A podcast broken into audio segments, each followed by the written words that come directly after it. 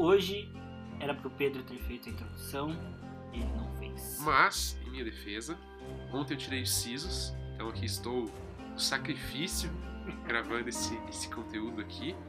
E também estou com os meus narizes trancados, então é, estou um pouco fanha. Aí achei melhor poupar nossos ouvintes de uma introdução muito longa. É uma enorme mentira descarada isso aí.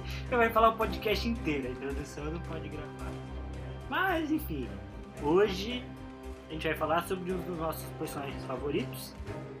E que, segundo Pedro, porque é um evento que eu não lembro, mas foi né, uma das primeiras coisas que aproximou a gente é, na nossa é, amizade, que foi justamente o Sherlock Holmes. Então hoje o episódio será pra gente falar sobre as sagas do Sherlock Holmes, né? Toda a história do personagem, é, sobre os livros, os romances, os contos, falar um pouco sobre o Conan Doyle também, o que, que a gente gosta, o que, que a gente não gosta, e talvez ainda sobre um tempinho pra gente comentar sobre as adaptações e a nossa visão sobre ela, qual que é o nosso Sherlock Holmes da TV favorito também. Então é isso, é isso. É isso, concordo. Elementar. Meu caro Watson.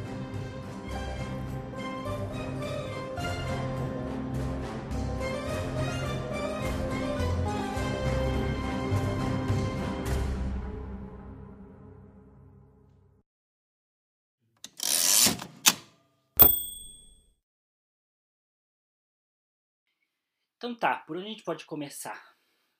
Bom, acho que o ideal é a gente falar então primeiro do autor, Uhum. para daí chegar no personagem que vai ser o foco principal do nosso podcast. E o autor, né, o senhor Sir Arthur Conan Doyle, melhor dizendo, Muito chique, né? Ter Sir no nome. é, poucas pessoas têm. Pelé tem. Pelé, o Pelé Por tem. alguma razão ele tem. Sir Edson Arantes do Nascimento. Olha. Mas enfim, voltando para o Sir Arthur Conan Doyle, ele nasceu em 1859 em Edimburgo e morreu em 1930, com seus 71 anos. Ele, né, de relevante, que a gente vai comentar aqui, né, lógico, além de escrever os, os contos e romances do Sherlock Holmes, ele teve uma participação na guerra também, bem similar ao personagem Watson, né, que acompanha Sherlock Holmes, porque ele era médico de guerra. Então ele lutou em 1902 na Guerra dos Boers. Não, na verdade, ele lutou antes na Guerra dos Boers. Em 1902 foi o ano que ele foi condecorado. Que é ele que ele se torna Sir. né, Isso, por isso, participar Da, da, da Guerra dos Boers.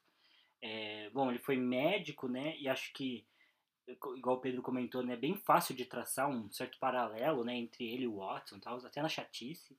Acho que eles são meio parecidos. É, e, e é engraçado, né? Por alguma razão ele achou que seria legal escrever um livro de história criminal, assim. Porque o que eu acho interessante do Conan Doyle, talvez comente mais pra frente, mas já abrindo aqui a discussão, é que ele era um cara que nunca quis ser escritor. Não era uma parada assim que ele queria fazer da vida dele e tal, tipo, ele ah, era o sonho dele. E nessa época você já tem, né? Você já tem escritores até como Edgar Allan Poe, né? Você vai ter o Oscar Wilde e tal, os escritores aí da, da Europa, inclusive acho que ambos ingleses, é, mas que é, eram escritores assim como, como função principal, né? Se identificavam como isso. Já o Conan Doyle não era a principal ocupação dele, ele era médico, ele foi médico antes de escrever o Sherlock Holmes, continuou sendo médico depois, é, mas enfim, por alguma razão ele resolveu escrever e deu certo. Não sei se era talvez uma questão da época, né? De, de, de esse, até por ele ser uma pessoa estudada, mas desse incentivo à escrita ou essa ideia de uma pessoa intelectual que está com os livros, né? Talvez isso tivesse motivado ele a, a, a ter mais contato com a literatura, né? E resolver que, que seria adequado escrever. É, além né, de, de, de ser médico é, na guerra ali do, dos Boers, como o Pedro comentou, é, ele chegou a trabalhar com algumas pessoas que inspiraram ele a, a criar o Holmes, né? Então, uma das principais inspirações dele foi um professor de medicina dele, o Dr. Joseph Bells, que era um cara que tinha todo um, um jeito diferente, né, para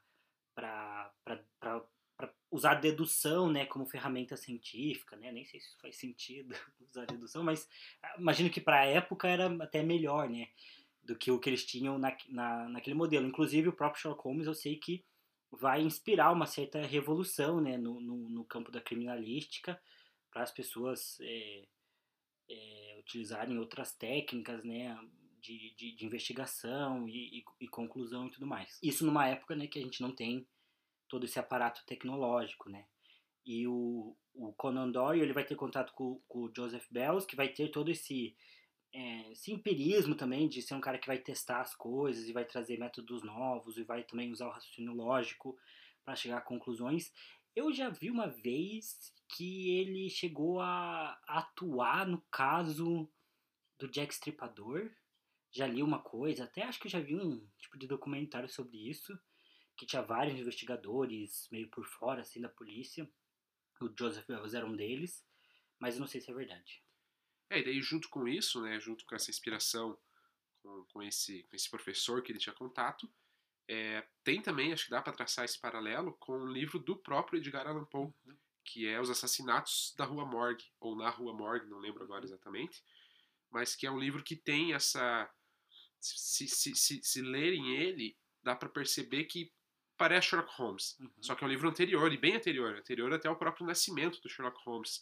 É um livro de 1841, se eu não me engano. E o, o, o Conan Doyle só nasceu em 59, né? Então, anterior ao próprio nascimento do Conan Doyle já tinha esse livro, né? Então, uhum. é, pode ser também uma inspiração conjunta aí com esse professor que ele teve e tal. Não sei se ele leu esse livro, mas acho que pela, pela semelhança, imagino que sim. Ah, acho que ele deve ter lido. Porque é bem parecido. Claro, o, o, o livro do, do Edgar Allan Poe, na verdade, eu acho que é um conto só, porque acho que o Edgar Allan Poe nunca escreveu romance, ele só escreveu poema e conto.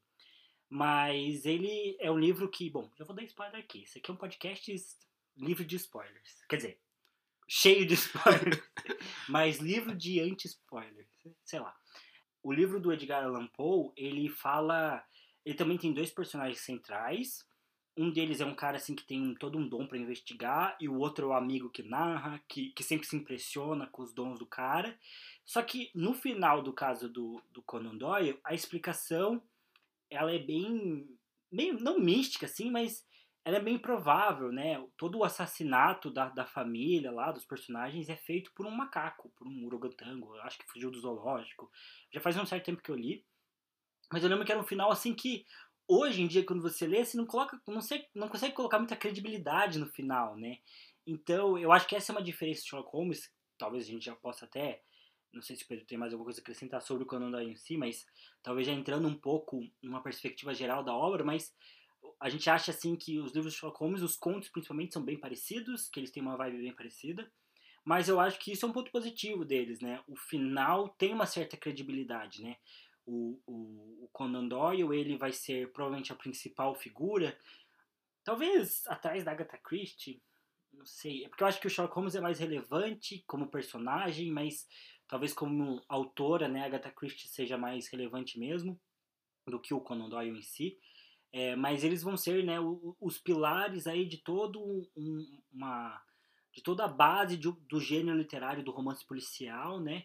E uma das coisas que eu acho que eles vão trazer de diferente para esse tipo de história, que é algo que você não vai ver em histórias de fantasia ou histórias de terror, enfim, é uma certa lógica, assim, né? Um certo é, tem, as coisas têm que se resolver a partir de um, de um certo tipo de raciocínio meio pseudocientífico, meio, meio algo que foi uma conclusão que se chegou através né, do raciocínio dos personagens.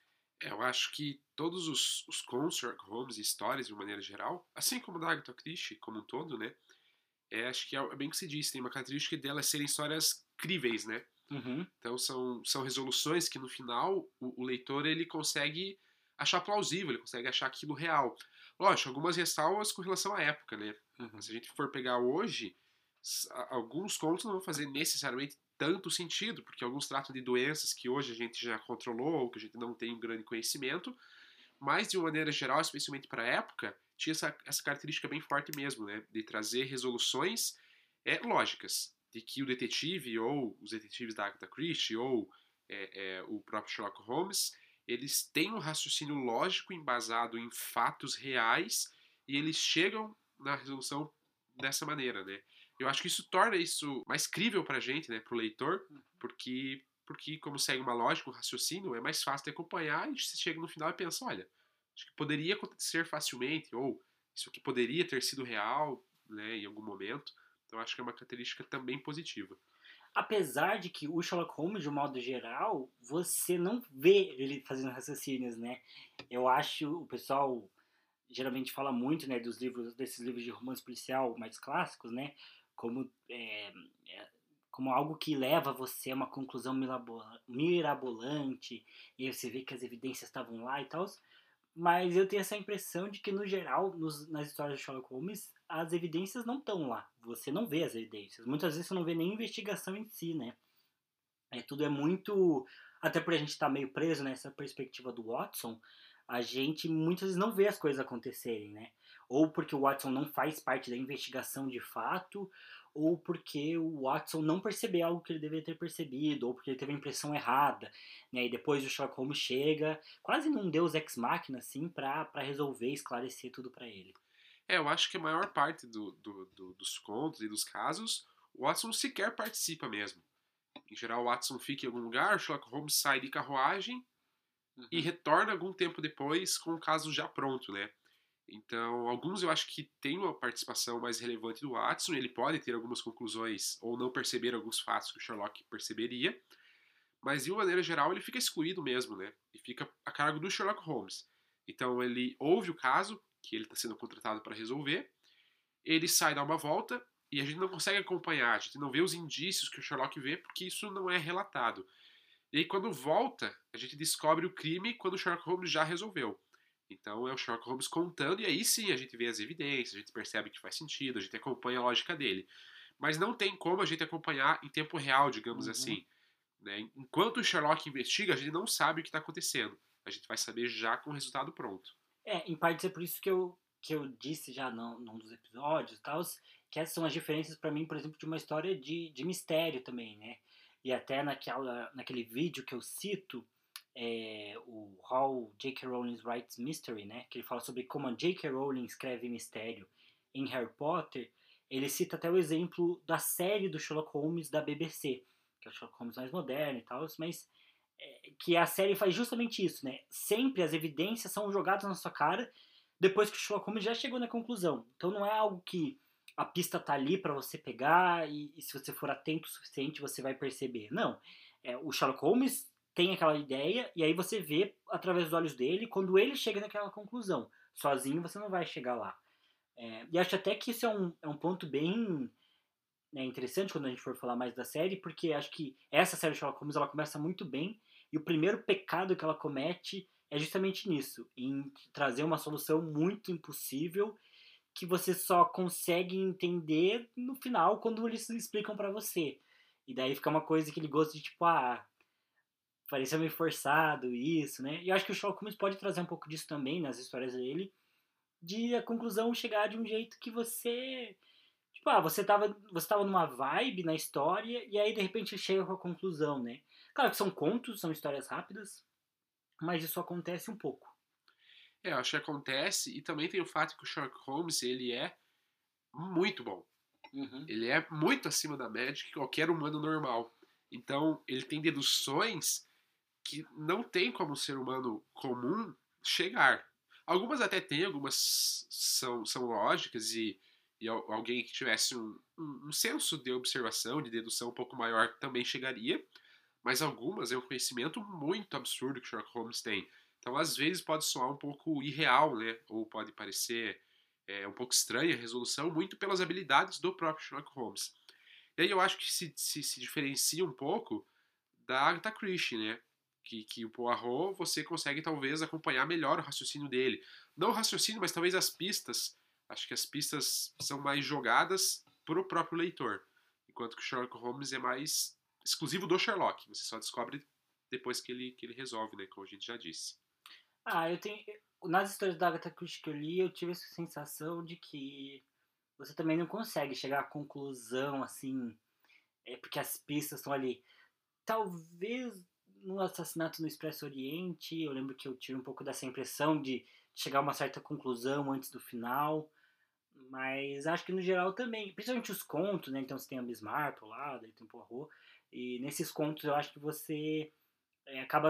Até por. Talvez sejam histórias mais rápidas, né? Daí a, a autora às vezes não não tem esse tempo para trabalhar as pistas e mostrar para você, fazer com que você vá seguindo seu próprio caminho. E daí talvez também fique tudo isso para uma grande conclusão no fim que o detetive traz, né? Então primeiro eles só bagunçam a sua cabeça com um caso mirabolante, super impossível, e, e depois eles chegam com a solução. O que eu acho engraçado de Sherlock Holmes é que muitas vezes essa é realmente a função do Watson. Ele ouve a história e só. E, tipo, não faz mais nada, assim, sabe? Daí, depois de algum momento, o Sherlock Holmes volta, ou o próprio Watson volta para Baker Street, né? Porque tem um determinado momento que ele se casa e sai da, do apartamento lá. E ele volta, e aí o Sherlock Holmes já resolveu as coisas. Ou só precisa do Watson pro grande final, assim. para participar da, do último evento para solucionar as coisas. E acho que daí também é por isso que o Cão dos Baskerville para mim é tão melhor do que as outras histórias de Sherlock Holmes, porque acho que ela é que tem mais, ela é que o Sherlock Holmes aparece menos, e por a gente ficar mais tempo na visão do Watson e justamente ser a função do Watson na história fazer observações e, e ficar tentando entender o que está acontecendo, aí acho que essa questão das pistas aparecerem para você acontece mais do que nos contos, né? Então eu acho que o dos Baskerville é provavelmente o melhor trabalho do Conan Doyle por conta disso, porque ele não faz, ele não usa essa fórmula de alguém chega com um caso estranho, o Sherlock Holmes resolve e daí te conta a solução. No dos Baskerville você emerge mais na história, você participa dos eventos através da visão do Watson e talvez tente entender. Eu acho que é impossível chegar à solução sem, o, sem o final do, do Sherlock Holmes explicando tudo. Acho que não dá indícios, mas pelo menos a experiência é mais legal. Né? Porque você tem a experiência de de estar ali com o Watson tentando resolver as coisas e se sentindo incapaz também.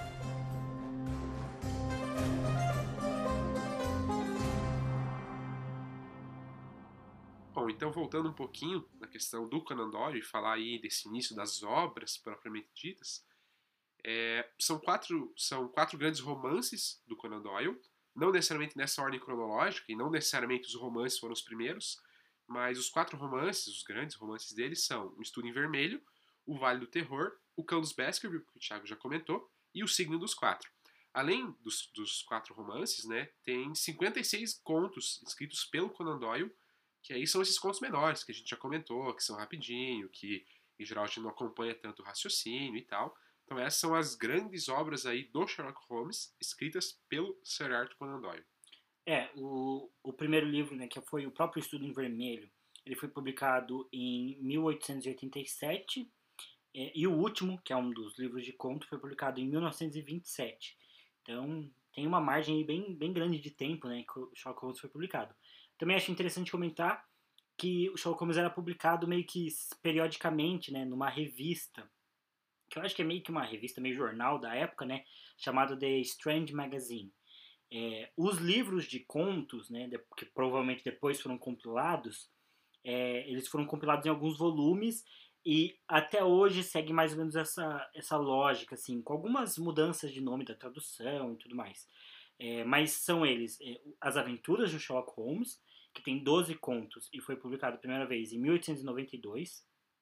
Aí As Memórias de Sherlock Holmes, que tem 11 contos e foi publicado em 1894. Aí O Retorno de Sherlock Holmes, que tem 13 contos, publicado em 1905. O Último Adeus de Sherlock Holmes, que tem 8 contos, publicado em 1917. E o, Os Casos de Sherlock Holmes, que foi publicado em 1927. É, e é interessante, né, o Thiago comentou aí desse, desse longo período de tempo né, que a gente tem publicações de Sherlock Holmes, e muito se deu pelo próprio sucesso do personagem em si. Foi um sucesso muito astronômico, assim, talvez até inédito para a época, especialmente o personagem de ficção, que atingisse tamanha fama e tamanho carinho do público, né? Tanto que, que tem ali as aventuras de Sherlock Holmes e as memórias de Sherlock Holmes como um bloco de histórias, digamos assim. E aí o Conan Doyle mata o Sherlock Holmes nesse período, né? Então tem o fim ali porque o Conan Doyle, por alguma razão, ou não queria, ou achou que já era o suficiente escrever sobre. É, é porque ele, ele não gostava, né? Porque o Sherlock Holmes era tão grande que as pessoas acreditavam que o Sherlock Holmes é reais, era real, né? Inclusive acreditam até hoje que ele possa ser real, ou tem gente que não sabe que ele é um personagem de ficção, mas isso incomodava o Conan Doyle, né? Que ele não queria ser é, o cara que escreveu Sherlock Holmes, né? Como eu falei, né? Ele não, não queria ser um escritor, né? Ele queria ser médico, né? Tem, tem até uma carta que ele fala que é, ele precisa matar o Sherlock Holmes porque ele quer ocupar a mente dele com coisas melhores, mais produtivas, né? Então daí ele vai lá e mata o Sherlock Holmes no, no, no, no As Memórias de Sherlock Holmes.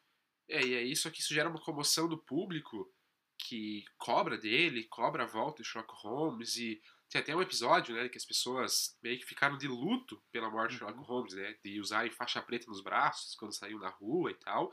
Tamanha foi a proporção que o Sherlock Holmes tomou naquela época, né? E chegaram até a ameaçar mesmo o próprio Conan Doyle, né? Ele chegou a, a- a sofrer mesmo risco, assim, é, justamente porque o público queria novamente, né? E aí que ele trouxe no retorno de Sherlock Holmes mais alguns contos e começou a esticar mais a história a partir dali. É, mas então ele ficou publicado por um longo período de tempo justamente por isso, porque ele foi um sucesso muito grande, teve uma cobrança em cima do próprio Conan Doyle para que ele voltasse a escrever Sherlock Holmes, né? Uhum. É, e até tem uma coisa interessante que é, essas últimas duas, esses últimos dois blocos de histórias, né, de contos, que é o último Adeus Sherlock Holmes, publicado em 1917, e os casos de Sherlock Holmes, publicado em 1927, são histórias que foram escritas da pós segunda, pós Primeira Guerra Mundial, e o, o Conan Doyle perdeu um irmão durante essa guerra e acontece uma mudança na personalidade do Sherlock Holmes. O personagem fica com algumas características mais humanizadas, assim, fica um personagem mais sensível, porque antes disso a gente comentou sobre esse cientificismo que existe nas histórias do, do Sherlock Holmes, que ele era um cara muito frio, com, com esse padrão de um cientista que é muito racional e ele é muito calculista, muito frio, então ele não tem muitas emoções. Esse era o padrão do Sherlock Holmes antes da Primeira Guerra Mundial. Depois o Sherlock Holmes começa a ter uma característica mais emocional, mais sentimental. E a família do Conan Doyle, os herdeiros que administram o patrimônio dele, conseguiram alguns recursos na justiça que é, geralmente, né, eu, não tenho, não sou é, bacharel em direito nem nada do tipo, mas até onde eu sei, as leis de direito autoral costumam durar 70 anos da morte do autor, né? É, e eles, então o Sherlock Holmes supostamente já seria, né, é, um personagem de, de domínio público. Porém, os herdeiros do Conan Doyle conseguiram fazer com que as histórias que ele escreve depois de 1917 ainda estejam dentro das leis de direito autoral, porque dizem que o Sherlock Holmes muda muito, é como se fosse quase outro personagem. Particularmente, eu nunca percebi essa diferença, nunca foi uma coisa que eu reparei, assim, mas acho que eu nunca li certinho, assim, é, na ordem cronológica os casos. Até porque não tem muito, né? Esse é um ponto importante também comentar que os casos têm uma certa cronologia ali, às vezes cita um caso antigo, mas não é um negócio assim super é que você precisa ler um, os casos na ordem para você entender. No geral, eles não têm muita relação. Fora que aqui no Brasil, acho que de maneira geral no mundo provavelmente, mas falando da nossa realidade, existem muitas edições de Sherlock Holmes. Uhum. Existem muitas editoras que já publicaram, então às vezes eles não são organizados nesses blocos, né? Tem alguns box ou alguns livros maiores que são, então tem as aventuras de Sherlock Holmes, tem as memórias, tem o retorno, mas existem pequenas edições que é, sei lá, a faixa malhada e, outros, e outras histórias, Ah, e outros contos, ou ah, o ritual musgrave e outras histórias. Então ele não segue necessariamente essa linha. Então também, né, como, como eu cresci lendo Sherlock Holmes e, e eu li muito de, dessas edições, eu também não, não segui uma ordem cronológica. Então acho que eu também não cheguei a, a, a, reparar muito forte, assim, na leitura mesmo, que existe uma, uma ruptura do personagem, né? Que tem o Sherlock Holmes antes e o Sherlock Holmes depois. Porque eu acho que eu li tudo meio misturado Uhum. também, então sempre foi meio que meio que parecia o mesmo personagem, de uma certa forma, né? É, a gente leu ele novo também, acho que. Não era, quando a gente vai ler Sherlock Holmes, não é o que a gente está procurando, né? A gente não vai ler pra entender as, o dinamismo emocional do personagem. Não é, nunca foi esse muito propósito, assim. Esse ponto das diferenças é meio relevante, porque é, recentemente a gente até teve a, a adaptação da Netflix do Enola Holmes, e esse é um ponto. Existem muitas histórias do Sherlock Holmes que não foram escritas pelo Conan Doyle. Eu acho que elas, nenhuma delas é tão famosa quanto as do Conan Doyle. Não, não aconteceu de nenhuma delas é, se, se sobressair tanto, mas tem, tem muitas mesmo. Né? Inclusive até o Jô Soares tem uma adaptação dele do que é o Xangô Xangô da Baker Baker Street, é. que é meio comédia assim, o Sherlock Holmes no Brasil. É, mas tem aí o livro da Enola Holmes que é, inclusive faz um retcon, né, que é quando você é, pega uma história e muda o passado dessa história para adaptar alguma coisa no presente, né? Então você faz uma, uma mudança cronológica na história para para te beneficiar no que está escrevendo agora, né? Então eles criam essa irmã do Sherlock Holmes que nunca existiu nos livros do Conan Doyle é, para escrever sobre ela para fazer uma história, né, que tem um, âmbito mais feminista e tudo mais, e para um público novo, né, é, que eu acho bem interessante. O filme é bem legal. Não cheguei a ler o livro, é, mas enfim, isso é, são histórias que não são do Conan Doyle e é, justamente existe uma disputa judicial entre os herdeiros é, do, do Sherlock Holmes, do Conan Doyle, perdão, é, com a Netflix por conta dos herdeiros dizerem que o Sherlock Holmes que eles mostram ali no, no, filme é um Sherlock Holmes mais emocional, então ele é baseado no que está dentro do direito, é, do direito dos direitos autorais da família. E aí a Netflix está alegando que emoção não pertence a direito autoral. Né? Você pode fazer um personagem sensível e isso não pode ser é, considerado é, direito de alguém, né? É, mas enfim, tem outras histórias também que são bem interessantes. Eu li quando eu era mais novo Os Irregulares da Baker Street, que eu acho que tem dois livros dessa série. É um casal americano que escreve, eles falam sobre umas crianças de rua que o próprio Conan Doyle comenta em algumas histórias sobre elas, sobre esses irregulares. Seria uma gangue ali, meio no estilo Capitã de Areia mesmo, que acaba ajudando Sherlock Holmes a fazer algumas missões, digamos assim. E eles se aprofundam mais nesses personagens. Eu achava legal, mas tem um tom mais infantil. Mas acho que não dá para deixar de comentar do que eu acho que é o melhor Sherlock Holmes que eu já li e que não é escrito pelo Conan Doyle, é, foi escrito pelo Anthony Horowitz, se eu não me engano, que é A Casa da Seda, que é muito bom. É, A Casa da Seda também já foi, por um tempo, o meu livro preferido, ou o melhor livro que eu já tinha lido, porque ele, ele consegue ser de uma maneira assim muito diferente dos outros assim. É, e, e, isso que é legal porque não foi escrito pelo Conan Doyle mas parece ter sido escrito pelo uhum. Conan Doyle porque o autor consegue pegar muito a essência do Sherlock Holmes como que o Sherlock Holmes fala como o Watson fala como que eles se portam. E isso nossa é, é de extrema relevância assim né? Então a história ela fica muito imersiva porque de fato parece o Sherlock Holmes eu acho que é legal porque a Casa da Seda ela tem uma característica que foge dos contos que a gente já comentou, porque você acompanha mais a investigação do próprio Sherlock Holmes. Então tem várias pistas que ele segue que você acha, ah, beleza. Então agora a gente matou o que é a Casa da Seda. Porque ele chega num círculo lá que tá escrito Dr. Sedan. Então a gente pensa, ah, é daí a Casa da Seda. Mas na verdade não. Então é, isso que é legal, assim, você consegue acompanhar mais o Sherlock Holmes indo na investigação como um todo. Os passos que ele faz, a forma como, como, como ele investiga. E o plot final, assim, ele, ele é, é muito bom. É porque ele é muito inesperado. Eu uhum. acho que não tem como você ler o livro e você esperar que seja aquele final. Mas não é um inesperado igual são os contos, de que é um negócio assim, ai, que é só o Sherlock Holmes que entendeu porque ele viu algo que você não viu. Não, é só porque é, um, é bem feito. Né? É um plot bem feito.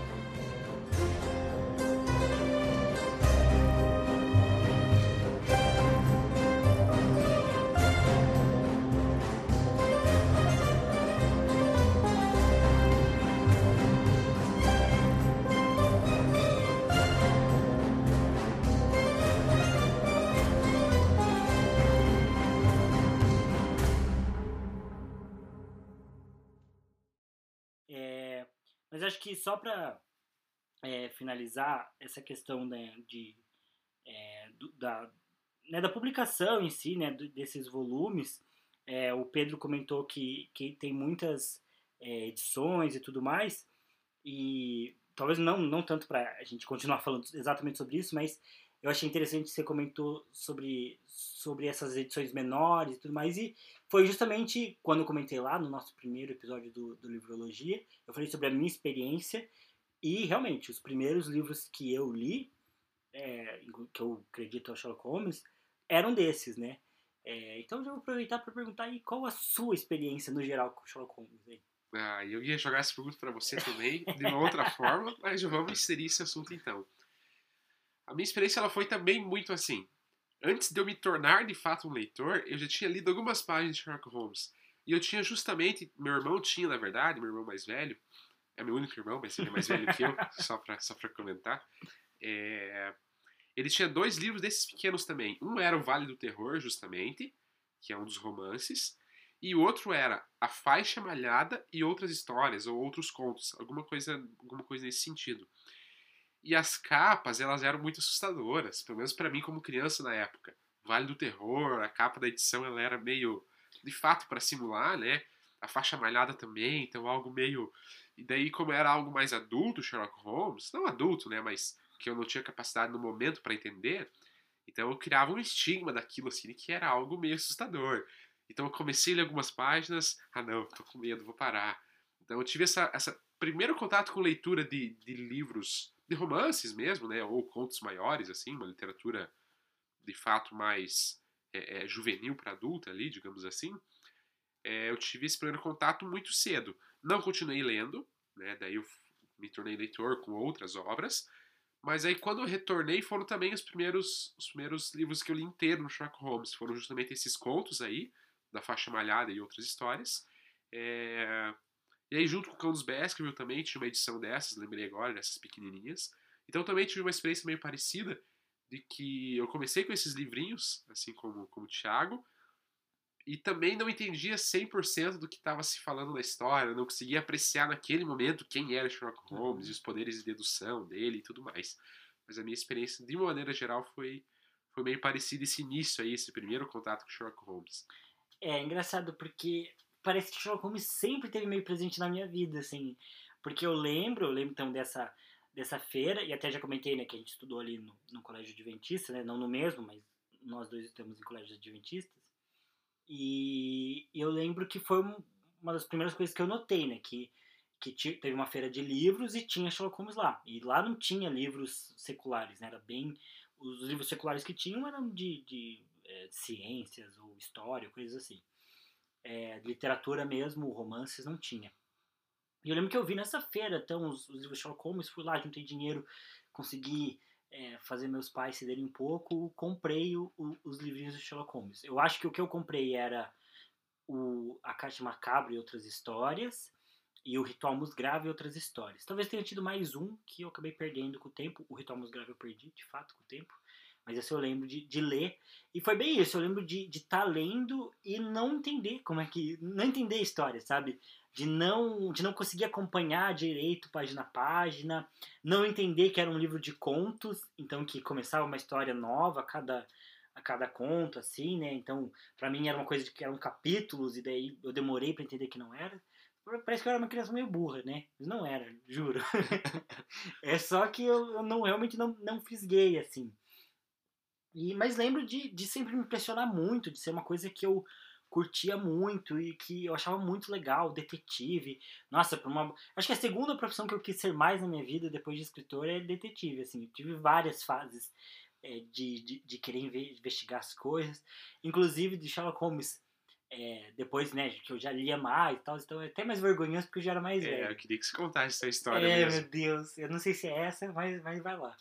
Mas que até já era um pouco mais velho, e eu lembro na época que estreou o primeiro filme do, do Robert Downey Jr., é, do Sherlock Holmes, lá do filme do Guy Ritchie, é, eu lembro que eu fiquei muito empolgado, porque é, meio que recuperou, assim, porque eu tava já uma fase sem ter muito contato com o Sherlock Holmes, e eu lembro que eu entrei numa vibe muito louca, eu andava de, pra casa de roupão, eu só andava de roupão a casa inteira e eu fazia um cachimbo de alumínio, de papel alumínio. E eu enrolava o papel alumínio e fazia um cachimbo e ficava em casa com o meu cachimbo e papel alumínio. Eu morava com a minha avó, minha avó achava ridículo, mas ela. Que de fato era é, mesmo. De fato era ridículo. Minha irmã também lá em casa achava extremamente ridículo. Mas eu fazia, né? Eu fui uma criança feliz. É, na verdade não era bem essa história que eu tinha em mente, essa também é muito e boa. tem uma pior ainda. mas é que você andava por aí com alguns equipamentos de investigação. Ah, tá. É, mas isso foi numa fase CSI que eu tive. E aí na quarta, acho que foi quinta série, não sei. Ou sexta. Ou sétima, talvez. é, mas eu andava com uma, uma maletinha assim, com equipamentos de CSI, tipo luva de látex, pó de arroz para tirar impressões digitais na fita durex. Eu impressionava todos com os meus conhecimentos. Eu fui uma criança estranha, eu pensando agora, eu me achava normal, agora eu tô com algumas dúvidas. Mas foi bons tempos, assim. Eu tinha um caderninho que eu escrevia histórias de detetive também. Depois histórias de, de serial killer.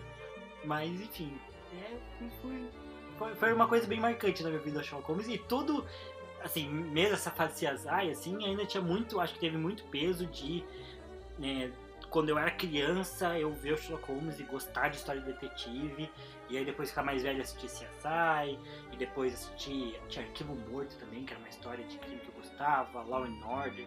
Então, de gostar todo desse universo, assim, já, já quis ser perito criminal, já quis ser policial civil, que, que aqui no Brasil é quem tem o título de detetive, né? Já quis ser detetive particular também. Esse aí serve só pra investigar a traição, Traição, geralmente. né? Pois é. Tem umas outras coisas, mas acho que é várzea, assim. Muito difícil.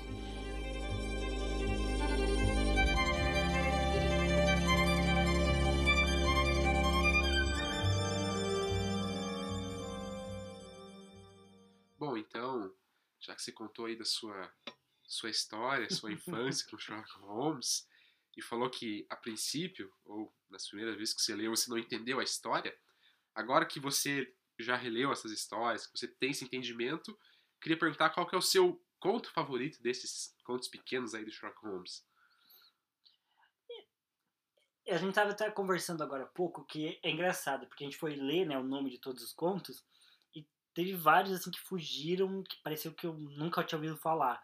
Mas Sherlock Holmes é muito engraçado, porque às vezes você começa a ler esses contos e você lembra, assim, quer dizer, você, no caso eu, acho que o Pedro também, te lembra porque começa a ver os detalhes e tal, aí na verdade eu percebo que, ah, já li, na verdade, mais contos até do que, do que se eu só olhar os títulos, né? Então eu acho que eu já li todos, eu tenho essa impressão de que eu já li todos, mas por ser todos eles de editoras diferentes, desses volumes edições é, que, que não são é, classificadas da mesma forma, né? Então às vezes eu tenho dois livros que têm os mesmos contos, né? É, mas eu tenho essa impressão de, de ter lido todos. O que me vem à mente quando eu falo sobre os meus favoritos, o primeiro eu acho que é A Face Amarela, que é um conto em que o, o Sherlock Holmes é, investiga um amigo que vai na casa. É, ele, ele vai visitar, né, revisitar um, um companheiro. E, e, quando ele chega na casa desse, desse amigo, só tá os pais dele lá. E os pais começam a enrolar ele, falar que o, que o amigo não mora mais lá, ou que ele foi viajar, nunca voltou para casa. Tenta enrolar ele, mas ele acha a atitude dos pais muito estranha, às vezes evasivas dos, dos pais. E, e ele tem alguns indícios de que o amigo deveria estar em casa e tal.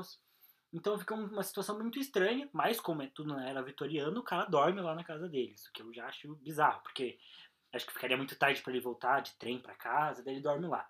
Porém, quando ele tá no quarto dele à noite, ele olha pela janela da propriedade e ele vê um rosto totalmente pálido, amarelo, olhando para ele é, na janela dele, né? Então ele acorda com essa visão de um rosto na janela. O que eu acho que já é um clima bem legal já, de, de uma certa, um certo clima de terror até na história. E aí ele vai investigar, não, não encontra nada, comenta com, com, os pais do amigo no dia seguinte, eles também tentam despistar, é, e sem ter outra solução, né, ele vai até o Sherlock Holmes para o Sherlock Holmes investigar. Então acho que esse é o primeiro caso que vem na minha cabeça, provavelmente muito por causa dessa atmosfera, assim, né. Eu acho que é um desses casos em que o Sherlock Holmes desvenda tudo sem dar pistas, assim, meio que sozinho, ou eu acho que eles chegam aí na propriedade com algumas desculpas, conversam com os pais, mas é, a solução fica só na cabeça do Sherlock Holmes, o Watson não percebe nada, e por consequência o leitor também não. E lembro também do Ritual Nos Grave, que é outro conto, esse foi um dos primeiros que eu, que eu li, e lembro que ele também tem um pouco dessa atmosfera, de ser uma, é, uma coisa que acontece numa região mais do interior, tem um clima mais bucólico, e daí trata também do, do Sherlock Holmes investigando um caso de família. É, e aí tem, tem esse herdeiro que ele vê o, se não me engano, o mordomo fazendo umas atitudes estranhas e vai falar com o Sherlock Holmes. Então, é, enfim, eu acho que os casos não são muito correlatos, mas a minha impressão é que pro Sherlock Holmes o, o que eu gosto mais, é, e até vendo o Pedro falando da experiência dele, me, me trouxe um pouco disso, que é justamente quando, quando as histórias conseguem criar um certo clima mesmo, e até se aproximar um pouco mais dessa ideia de terror, assim. Os casos que são criminais do Sherlock Holmes, que são um assassinato, e aí pro Sherlock Holmes descobrir o assassinato em si, quem é o assassino, eu acho que eu não me interesso tanto. É, agora, quando tem algo estranho que aconteceu na história, então, pô, eu vi um rosto amarelo na janela, é, ou esse caso do Rito Thomas Grave, que é um, um comportamento estranho de alguém que, que o Sherlock Holmes não consegue explicar, é, que, o, que a vítima, né, ou a, ou a pessoa né, que vai procurar o Sherlock Holmes não consegue explicar. É, quando tem esse tipo de caso, eu acho que me desperta mais interesse, porque acho que vai meio que até um pouco na essência do Sherlock Holmes de ser, é, e ele fala isso no Ritual Grave, que eu estava lendo antes de gravar, é, mas ele fala disso de que o Sherlock Holmes é o, ele se vê, né, é, como o último recurso da lei. Né? Então, quando os policiais já tentaram falharam, quando é, sabe outros agentes do governo de inteligência já falharam, não conseguiram desvendar as coisas, as pessoas vão a Sherlock Holmes porque ele vai tratar de casos que a polícia não trata ou ele vai tratar onde a polícia falhou. Então eu acho isso esse aspecto dele muito legal e geralmente os casos que eu gosto mais são esses. Claro que não é só o ritual grave e, e, a face amarela que tem isso, tem outros casos que também é, trabalham nisso. Ah, o homem que o homem que andava torto, o homem que rastejava, tem um pouco disso também, eu lembro que era muito legal. A ciclista solitária tem disso também. É, tem outros, os, os três Garry, Debs tem isso. É, tem a Liga das Cabeças Vermelhas, tem isso também. Então, esses casos que tem algo, uma situação estranha, uma situação diferente, que o Sherlock Holmes tem que entender essa situação, são os meus favoritos. Bom, para mim, eu não tenho tantos de referência que eu lembro e falo, nossa, esse aqui foi muito marcante. Eu gosto, acho que eu li quase todos. E também é uma experiência bem parecida, né? De que se eu ver só os títulos eu não lembro. Mas se eu for reler, eu vou começar a ler e já vou lembrar, ah, isso aqui vai acontecer tal coisa, e eu já consigo matar o caso meio ali, né? Por já ter lido e aí relembrar. Mas eu acho que ainda, mesmo após algumas, algumas leituras, umas duas ou três leituras que eu fiz, desse, desse mesmo caso, desse mesmo conto, ainda continua sendo o, o meu preferido a faixa malhada. Ou a. É que tem várias traduções, alguns uhum. não saem com uma faixa malhada, mas é o meu preferido porque foi esse que, que eu tive o primeiro contato com Sherlock Holmes, então ele já gerou para mim um sentimento nostálgico de ser algo meio macabro, de ser algo meio sinistro, assim, de ser algo meio, né, meio anormal, digamos assim. É, e basicamente o caso é, né? Ele é um, foge até talvez um pouco do, do padrão do Sherlock Holmes ali. É, porque também é, é, é um caso de família, né? Então é, é, um cara ali que tem, né, acho que tá no segundo casamento dele, tem uma enteada, tem, enfim, né? Não, não é uma família é, é, necessariamente super bem estruturada naquele contexto. Acho que ele já tem problemas. Uma família tradicional brasileira? É, acho que não é uma família tradicional brasileira, ou tradicional inglesa nesse caso. Mas enfim, acho que ele já tem um, um background de ter problemas familiares, né? E aí acontece uma morte estranha de uma mulher no quarto. Né? Ela estava no quarto tranquilamente, foi estranho, ninguém conseguiu identificar o que era, qual foi a causa, não tem marcas nela, então né, não foi enforcamento, não foi tiro, não foi facada, não foi nada. É, mas tem, né, que algumas testemunhas ali no, no, nos quartos, nos quartos próximos ouviram um apito muito próximo desse desse acontecimento, né, de encontrarem ela morta no dia anterior. Lembro que na noite em que é, é, é, ela morreu, né, ela, ela, ela foi a óbito, eles ouviram esse, esse, esse pequeno apito, alguns barulhos estranhos e tal. E daí, como fica estranho, como ninguém, ninguém descobriu do que ela morreu e tal, e fica esse clima, lógico, né, como o Thiago falou, vamos para o último recurso aí, que é chamar né, o nosso glorioso detetive. Então chamam o Sherlock Holmes e aí tem toda a resolução. E a, e a resolução é o que, o que mais me intriga, o que mais me chama atenção, porque porque a resolução se passa por, por uma cobra, né? Então, o patriarca da família, digamos assim, ele queria matar a enteada, não só a enteada, ele já tinha matado essa outra moça, não lembro se era a esposa dele ou outra filha, mas enfim, ele queria também matar a enteada. É... E aí ele tinha uma cobra treinada, uma cobra super, super venenosa, assim, em que ele soltava à noite ele colocava ela num, buraco que tem entre os quartos, assim, que tem um, um, uma corda que, que é o que chama os empregados, né? Porque toca o sino lá no quarto do empregado e tal. Então isso é comum na, nas residências antigas, as residências de gente rica, uhum. na verdade, né? Porque tem esse sino aí para chamar os mordomos.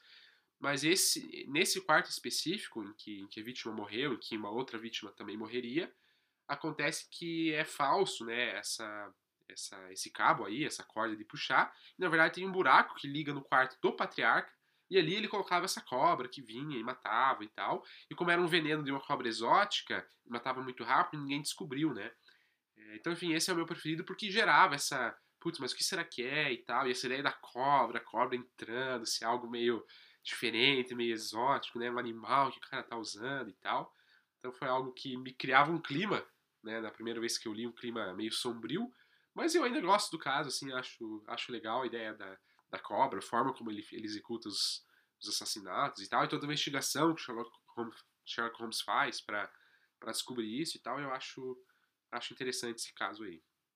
É, eu acho só pra gente finalizar essa parte sobre os contos, que a gente começou falando um pouco mal dos contos, né? Falando que eles seguem uma certa fórmula, que não dá para desvendar as coisas, mas isso não quer dizer que eles são ruins, né?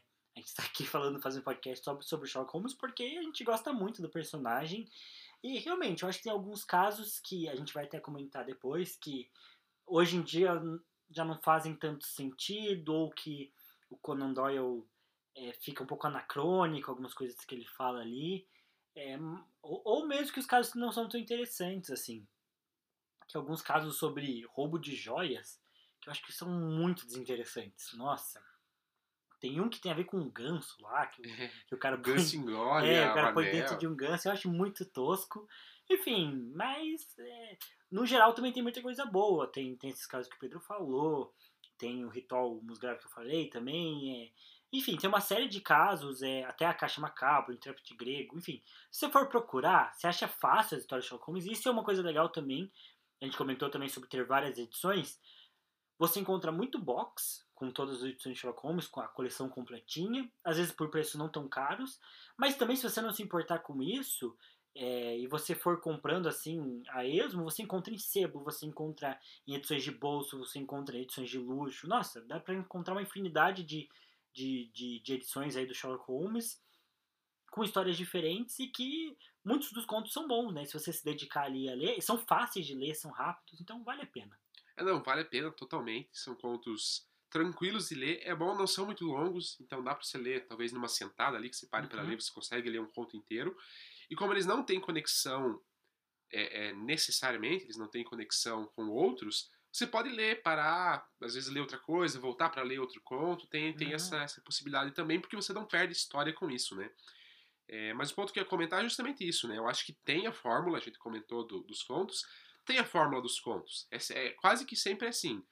Chega a vítima, narra toda a história para Sherlock Holmes, ele já resolve parte do caso só nessa narrativa, ele sai investigar e a gente não acompanha, ele volta com o caso pronto.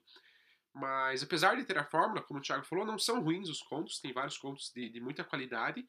E uma coisa que a gente gosta muito, justamente porque a gente está falando, é porque a gente gosta do Sherlock Holmes. Uhum. Então, por mais que não seja uma grandeza literária, tem. Nossa, como o Conan Doyle é genial escrevendo do ponto de vista técnico, mas a gente gosta muito do personagem. Então é legal ver os contos porque a gente tem parte do Sherlock Holmes. A gente vê ele investigando, a gente vê as habilidades dele, os conhecimentos dele, que né, ele reconhece alguns cigarros só pela marca, ele reconhece uhum. pelo cheiro, ele reconhece de plantas, ele conhece de, de nossa, uma infinidade de, de, de, de assuntos e de, de áreas né, do conhecimento. Então é legal muito por isso, assim, porque os contos eles fornecem Sherlock Holmes, que é o que a gente quer ler, que é o que a gente busca. É, e, e acho que as histórias, em geral, são muito inventivas, tipo esses casos, né? Como eu falei, tem casos que são mais comuns, né? de assassinato e tal. Mas o, o, próprio personagem tem essa característica, que acho que até foi um recurso que o Conan Doyle usou para explicar por que, que o Sherlock Holmes não, não atuava 100% na polícia, por exemplo, é que ele só escolhe pegar os casos interessantes. Ele tem um filtro dele mesmo que ele não gosta de pegar um caso muito simples. Então ele só gosta de pegar os casos que realmente, que são é, realmente um desafio para a genialidade dele, né? É, então ele tem esse lado meio arrogante e tal. É, e, e, por isso os casos que o Conan narra são geralmente muito interessantes. Então são casos meio malucos ou casos é, incomuns, assim. E eu gosto muito disso. Quando são casos estranhos, casos que fogem do senso comum, eu acho que realmente são muito legais de ler, mesmo que você não consiga, é, por conta própria, resolver, porque não é essa a intenção do Conan Doyle também, né? Mas chegar àquela conclusão, entender como o Sherlock Holmes chegou naquilo também é interessante. E o que o Pedro comentou sobre o personagem é muito verdade. Porque, por exemplo, Sherlock Holmes, ele tem a genialidade dele, ele tem uma, um milhão de coisas que ele manja muito, mas ele tem esse lado de que ele é um cara que não sabe nada, por exemplo, sobre o sistema solar. Porque ele fala que não é útil para a profissão dele. Então ele manja muito sobre tipo de tabaco, igual o Pedro comentou. Ele sabe o tamanho da bota olhando para a pegada da pessoa. Ele sabe quanto ela calça, mas ele não sabe o sistema solar, porque para ele não importa, para ele não faz diferença é, se a Terra gira em torno de, do Sol ou de Júpiter. É, e ele também tem essas dualidades. Ele é um cara muito arrogante, que sabe que ele é um gênio, mas ao mesmo tempo ele é um cara que não cobra por vários casos, porque ele não quer o dinheiro da pessoa, sabe? Ele só quer resolver o problema dela. É, e eu gosto muito da relação dele com o Watson. É, eu acho que até a gente vai falar mais de adaptações depois, mas acho que tem várias adaptações que não conseguem pegar a essência ali do personagem. Fazem o Sherlock Holmes como se fosse um cara muito mala, marrento e tal. E eu acho que não. Na verdade, ele é um cara que, talvez para a época dele, ele fosse diferente mesmo, fosse um pouco exótico. Mas ele é um, ele é um cara que é galã, assim, sabe? Ele é charmoso, ele sabe tratar as pessoas bem ele tem tiradas legais contra os adversários, ele tem diálogos legais contra o Watson. Eu acho isso, ele é um personagem muito legal, que como o Pedro também comentou, talvez não seja o primor da literatura, mas é um personagem, talvez seja uma das maiores referências literárias que a gente tem para tudo, assim, sabe? É um personagem que inspira muitos outros, né? Chega a inspirar é, tanto séries, que talvez o pessoal conheça, que é House, né? Não é uma série tão nova, mas que é uma série de médico e que o personagem principal é inspirado no Sherlock Holmes. E tem também livros que são livros é, clássicos, livros cult, como O Nome da Rosa, né? Que personagem, os personagens também são inspirados no, no Sherlock Holmes e no Watson, né? Então, realmente ele é uma referência. Eu acho que, que só por isso já vale a pena conhecer.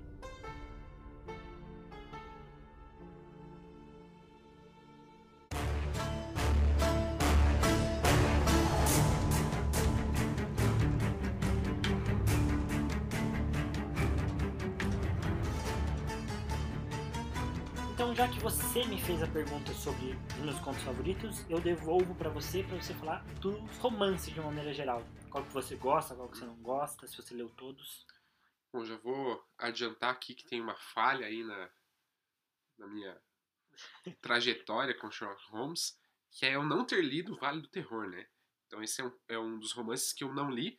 Então até hoje eu não li. Eu já comecei, mas tinha achado um pouco desinteressante na época e por isso que eu parei. Muito por conta disso, né? Eu acho que tanto Vale do Terror, pelo que eu sei dele, pelo, por como começa mesmo, e o Estudo em Vermelho, eles trazem muito background de outros personagens que não Sherlock Holmes. Eu acho que o Vale do Terror até mais, mas o Estudo em Vermelho também traz isso forte, né?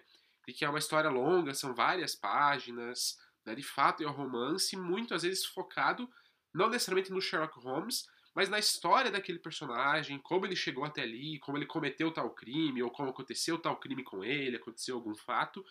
Então, são, são romances, né, esses dois que eu citei, que eles trazem backgrounds muito fortes de outros personagens.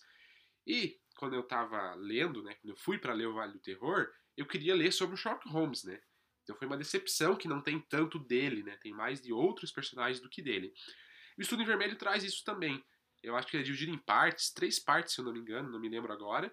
E uma dessas partes, eu acho que é a parte central, né, a segunda parte ali, a parte do meio, ela é focada totalmente na história do personagem. E é o personagem que comete, que comete os crimes, né, o que cometeu os crimes ali. E aí conta a trajetória dele, o que, que, que levou ele a agir dessa maneira, conta sobre ele e tal. E é bastante longo, assim, eu lembro que eu tinha achado um pouco, um pouco maçante, um pouco cansativo, mas ele traz mais o Sherlock Holmes, ele apresenta o Sherlock Holmes né, pela primeira vez, ele né, conhece o Watson ali, é legal essa interação entre os dois. É... E aí tem o caso em si, né, o Sherlock Holmes investigando, tem esse, esse, esse, esse, esse lado aí da investigação que é legal, que você acompanha um pouco. E a resolução é legal, assim, eu acho que é um caso, um romance um pouco original, assim, eu acho, acho legal a, a, a, o plot, assim, de maneira geral, do, do romance.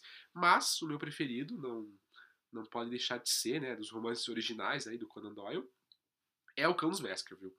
É, inclusive eu estou para reler ele, quero reler também em algum momento aí, porque faz um tempo que eu li e ele é muito bom mesmo. Então dá essa vontade de você reler de novo, assim, né, de você ter mais um contato com a obra. Mas é porque ele traz um clima diferente. Eu acho que em questão de clima, em questão de imersão na história, ele acaba, acaba sobressaindo sobre os demais romances, porque justamente tem uma visão muito do Watson, então você passa boa parte da história com ele, e ele vai pro local onde acontece o crime, né? Ele vai lá para a mansão dos, dos Baskerville, ele fica lá, então tem toda essa essa questão e tem uma mística, né? Porque em vários momentos da história ele levanta dúvidas se é sobrenatural ou não. Será que o Sherlock vai conseguir explicar aquilo? Será que não? Então o Watson tem essas dúvidas, né? E aí passa pro, pro próprio leitor. Eu acho que talvez seja a única história do Sherlock Holmes que você pode, eventualmente, em algum momento do livro, duvidar se vai ter uma solução ou não. Uhum. Porque ele levanta essa dúvida, ele traz se. Será que é sobrenatural? Será que não é? Putz, né? Fica muito, muito intrigante, assim. Os próprios personagens ficam meio na dúvida. Então eu acho muito legal a imersão que tem. E acho legal a resolução também, né? Com, com o próprio cachorro depois. Gosto da ambientação que acontece num pântano. Então eu acho que reúne muito, assim, de imersão, de, de, de experiência, de, de. até da própria investigação do Sherlock, né? Depois, quando você descobre o caso. Eu acho que ele reúne tudo isso na medida certa, assim. Então, para mim, ele, ele se sobressai de maneira bem evidente, assim, sobre os outros, né? Eu colocaria ele num patamar bem acima dos outros três romances. É, eu, eu tenho uma experiência um pouco parecida, é, mas aí no meu caso é mais o estudo em vermelho, né? Que, que eu pulei a parte do meio, né? Eu li o começo, comecei a ler a, a, parte central ali da história que conta, que conta sobre o próprio assassino e a trajetória dele. Achei desinteressante, pulei pro final, que tem a resolução, assim, e, e explicação de algumas coisas. O Vale do Terror eu li, eu lembro que eu achei legal, mas tipo, olhando hoje, assim, já faz anos que eu li e eu não sinto vontade de reler. Porque eu acho que eles realmente ele fica mais. Ele, ele muda muito a estrutura, né?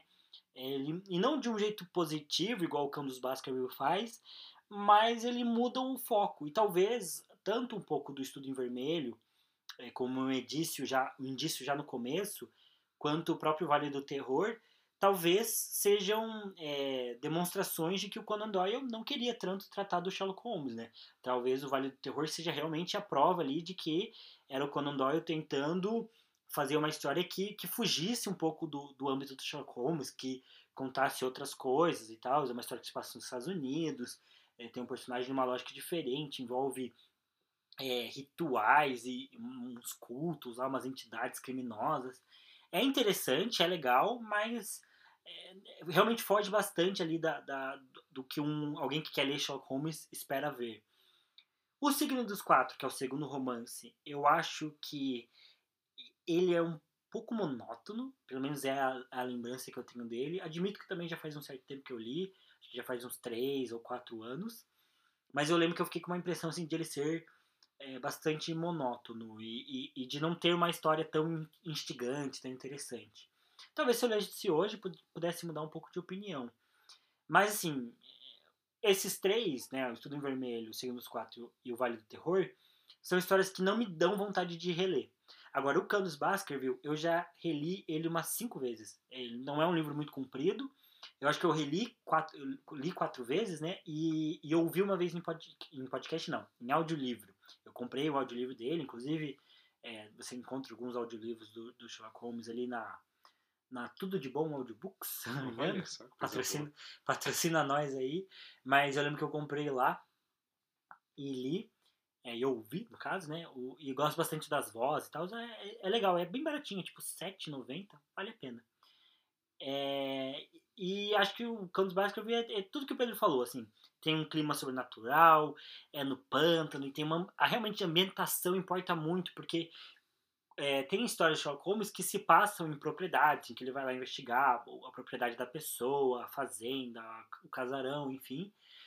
Mas, no geral, são histórias que não, não exploram tanto isso, né? Mas o Campos Baskerville explora muito, assim, da ambientação lá do, do, do, pântano, que engole as pessoas. Eu lembro que tem uma cena que me marcou muito, que é quando o Watson chega e ele vai conversar com um dos vizinhos lá do Henry Baskerville, e eles estão andando e aí eles olham e tem um cavalo afogando na uhum. lama. Uhum. E eu acho isso muito macabro, mas é uma cena forte, assim. Então tem uma atmosfera bem diferente e o Sherlock Holmes não aparece tanto, então é, aprofunda mais nesse clima de terror e o Watson com as ideias dele, tentando entender o que está acontecendo, mas ao mesmo tempo se sentindo meio limitado. É uma história muito legal, se sobressai muito.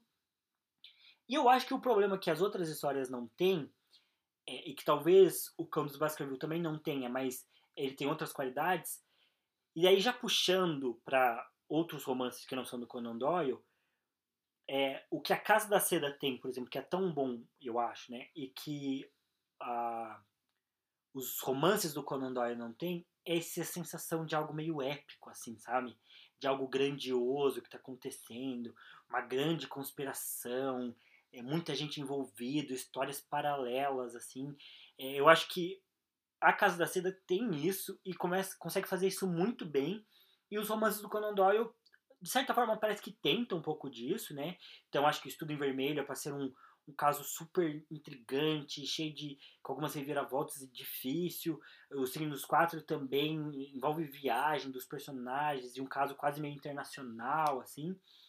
É, e o Vale do Terror também, uma aventura meio épica, com conspiração e tal. Mas acho que nenhum deles consegue atingir essa proporção de épico igual o, o Anthony Horowitz consegue fazer na Casa da Seda. Porque ele consegue realmente reunir vários elementos bem diferentes, vários plots twists durante a, durante a narrativa. E acho que é isso que torna a história dele tão boa, né? Ela é bem fechadinha. E, inclusive, tem todo um, um dilema na história que é, esse caso do Sherlock Holmes, ele, ele teve que ficar fechado por 100 anos, porque ele seria uma história tão é, tão polêmica, né, tão reveladora quando, quando ela aconteceu, que o Watson escreveu, mas ele deixou é, trancado e só poderia ser aberto 100 anos depois, quando o público já tivesse mais preparo para ler.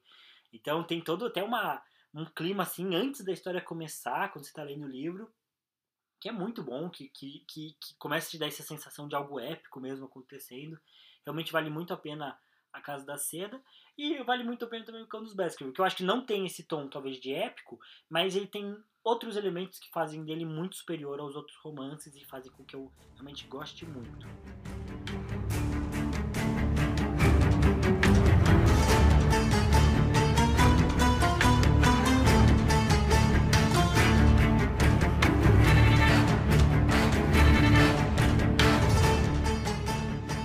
Chegando nos finalmente, é, adaptações. O Sherlock Holmes, inclusive, é o personagem que teve mais adaptações para o cinema. Ele está no, no Guinness por conta disso. Então tem uma cacetada de atores diferentes que interpretaram o Sherlock Holmes e de adaptações diferentes. Eu já vou jogar aqui uma que eu acho bem boa, e o Pedro acha bem boa também, que é os filmes do Robert Downey Jr., né, que o diretor é o Guy Ritchie, que lançou em 2009 e 2011, que é Sherlock Holmes e Sherlock Holmes, o jogo das sombras. Esse eu realmente gosto bastante. É, especialmente o segundo, que é o jogo das sombras, também gosto muito, que envolve o Moriarty. Eu acho que o Moriarty ele é muito bem representado aí nesse filme. Uhum. Talvez ele seja até mais legal do que nos próprios livros, assim. Acho que o, o, o ator combina muito bem. Sim. E tem toda essa vibe dele ser poderoso, do plano dele, que também é um plano muito épico, né? Que para causar uma guerra mundial, porque ele vai vender as armas é, toda a investigação que o Sherlock vai fazendo junto com o Watson. E até as cenas de ação são muito boas, assim, né? A cena no final da floresta, que vem os tiros em câmera lenta, assim, uhum. assim, as explosões. Né, o final, o jogo de xadrez do Sherlock com o Moriarty é uma cena que eu gosto muito. É muito boa. Que eles vão jogando sem mexer as peças do tabuleiro, simplesmente de cabeça, assim, porque os dois são geniais.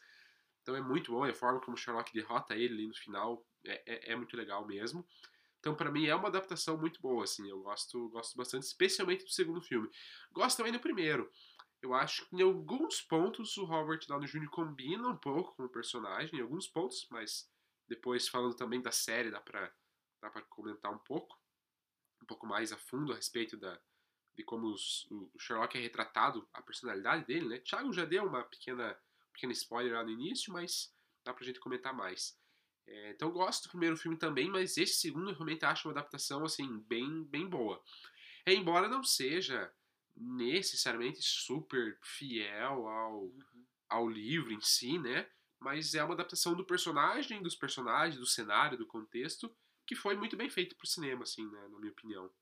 É, eu acho que primeiramente nenhuma das, dos filmes adapta um, diretamente, né? Um, um conto, um romance. É, o que eu acho que já é uma coisa bem interessante, bem legal, eles criarem histórias originais e que funcionam, né? Uhum.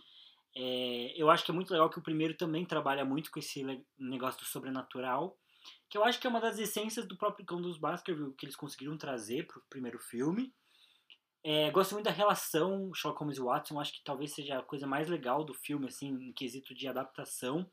O próprio Watson, acho que talvez seja o Watson mais legal, uhum. até mais legal do que o Watson dos livros. Mais assim, descoladão, Mais assim. descolado e tal. É, só que tem isso, também é um filme de ação e aventura, né? Não é um filme de é, investigação, né? Não é um filme de. Tem um plot legal, tem as, a resolução lá do plano, que é muito interessante, ambos os filmes têm. Mas não é um filme de investigação, é um filme de, de ação e aventura. Que eu acho muito bom. É um filme bem legal de ação e aventura. E tá pra sair o terceiro aí, né? É. lendário desde o, desde já, já gera especulação desde o final do segundo filme, né, o jogo das sombras, porque quando o Sherlock Holmes na, na cena final ali que ele retorna, ele vai na máquina de escrever que o Watson está escrevendo e o Watson escreve, né, the end, que era pra ser o final. Aí coloca um ponto de interrogação. É. Então gera, pô, será que é o fim? Será que não é? E desde então gera especulação e gera expectativa dos fãs que tem uma continuação. E aí, aparentemente, está confirmado para ano que vem, 10 anos depois, né? O primeiro filme é de 2009, o Jogo das Sombras é de 2011. E aí agora em 2021 tá para sair esse terceiro aí, velho. Mas, vamos ver. Dizem. Vai ter, vai, Vai ter. ter, é. Vamos, Não sei se vai ser muito bom, mas enfim. É, uma coisa que eu gosto muito também, que acho que vale a pena comentar, é dessa belíssima trilha sonora, que inclusive vou botar pra vocês ouvirem agora, que eu acho do Hans Zimmer, se eu não me engano. Se não for do Hans Zimmer, me perdoe. mas eu acho muito boa esse violinozinho, assim. Eu lembro que desde a primeira vez que eu ouvi, eu achei muito legal, acho que combina bastante com a, com a essência do filme, principalmente. Então, tá aí.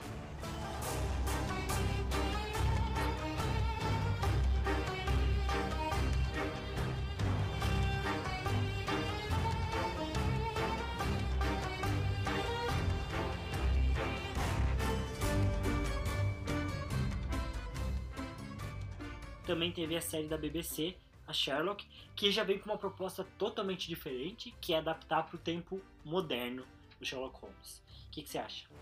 Assim, eu, eu, de maneira geral, eu digo que eu gosto.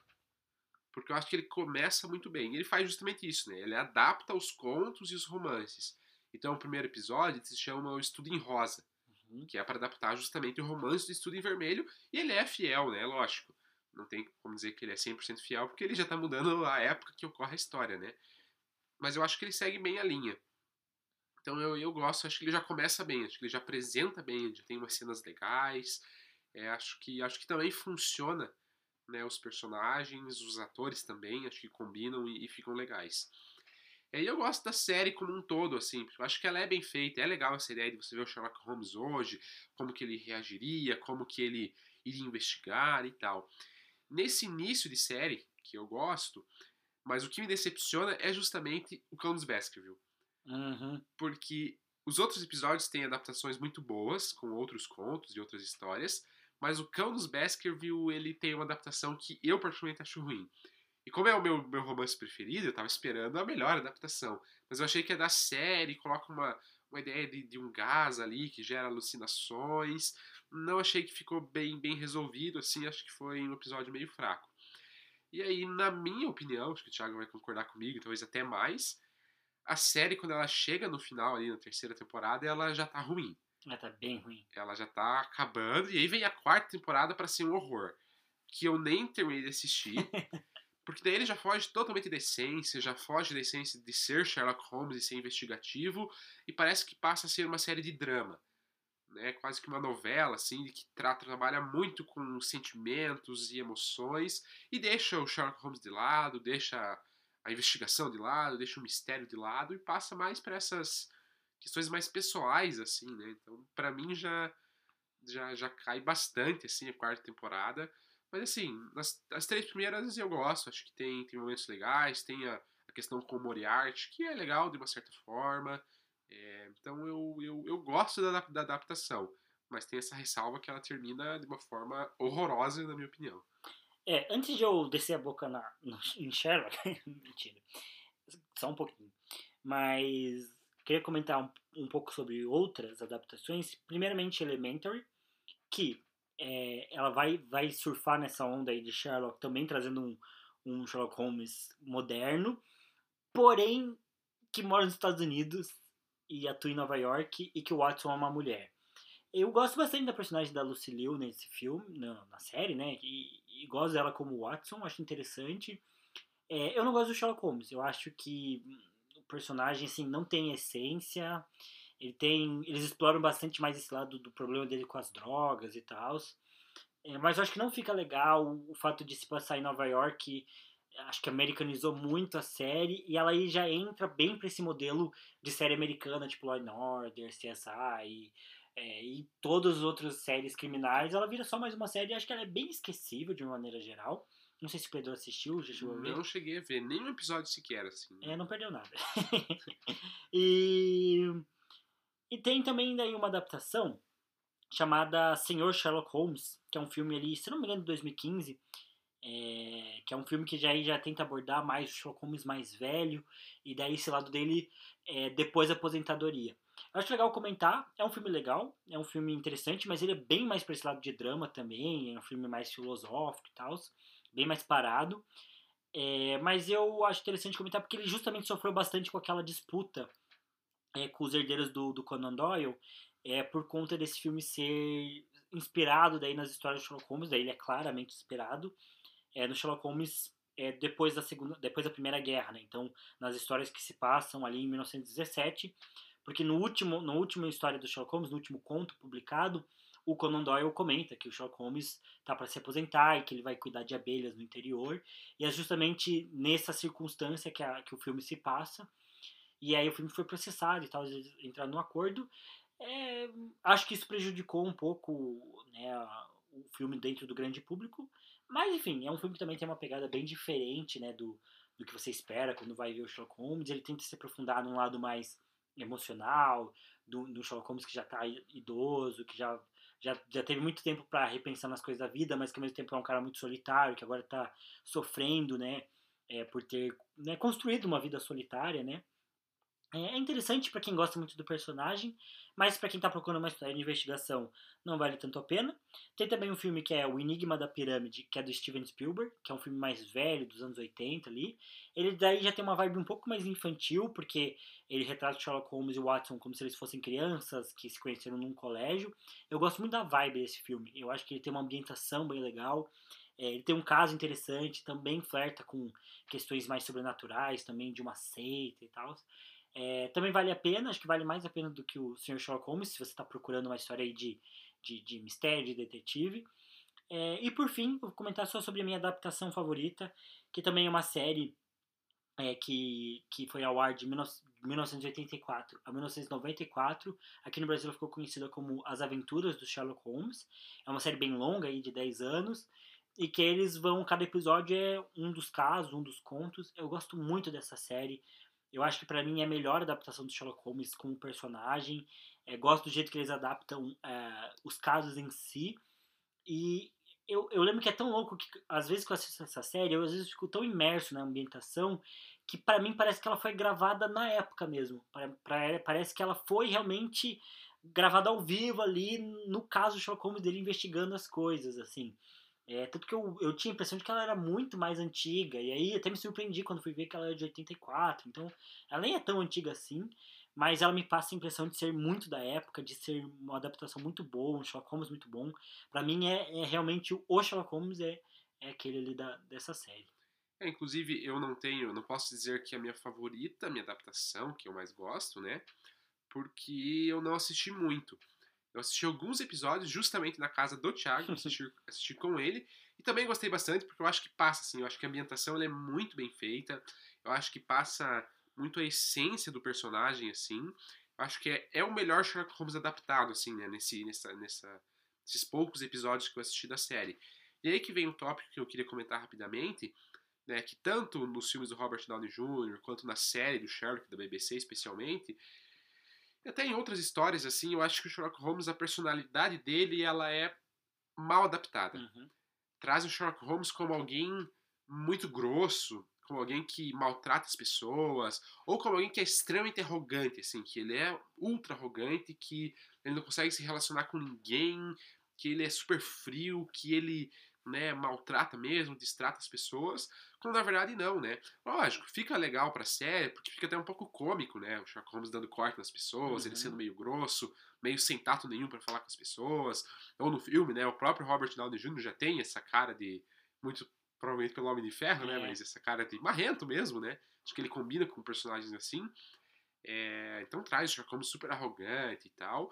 Quando na verdade não, né? Quando você vai ver as histórias, os livros mesmo, Sherlock Holmes original, ele é um cara muito cortês, como o Thiago já tinha falado. Ele é um cara meio charmoso, elegante, assim. Então ele sabe conversar, ele trata bem as pessoas. Lógico, né? Ele não tem o super sentimentalismo porque ele é sempre muito racional. Mas ele também não é né, um cara que tem zero sentimentos, que tem zero empatia, assim. Ele não é um cara tão frio. Ele é um cara quase que normal, digamos assim, né? Ele tem essas características meio exóticas dele, mas ele é um cara é, é, cortês, assim, educado, né? Ele não é um cara estúpido como é retratado. E aí acho que essa série que o Thiago comentou, que é a melhor adaptação dele, a preferida do Thiago, e talvez se eu assistir mais se torne a minha também, é, traz isso, né? Traz Sherlock Holmes mais cortês, mais sereno, assim, mais uhum. pleno, ele fala mais tranquilo, ele não dá tantos cortes. Então acho que isso é muito bom. E aí é um ponto ruim, né? Das, das outras adaptações, porque acabam divergindo um pouco da, da própria personalidade original do Sherlock Holmes.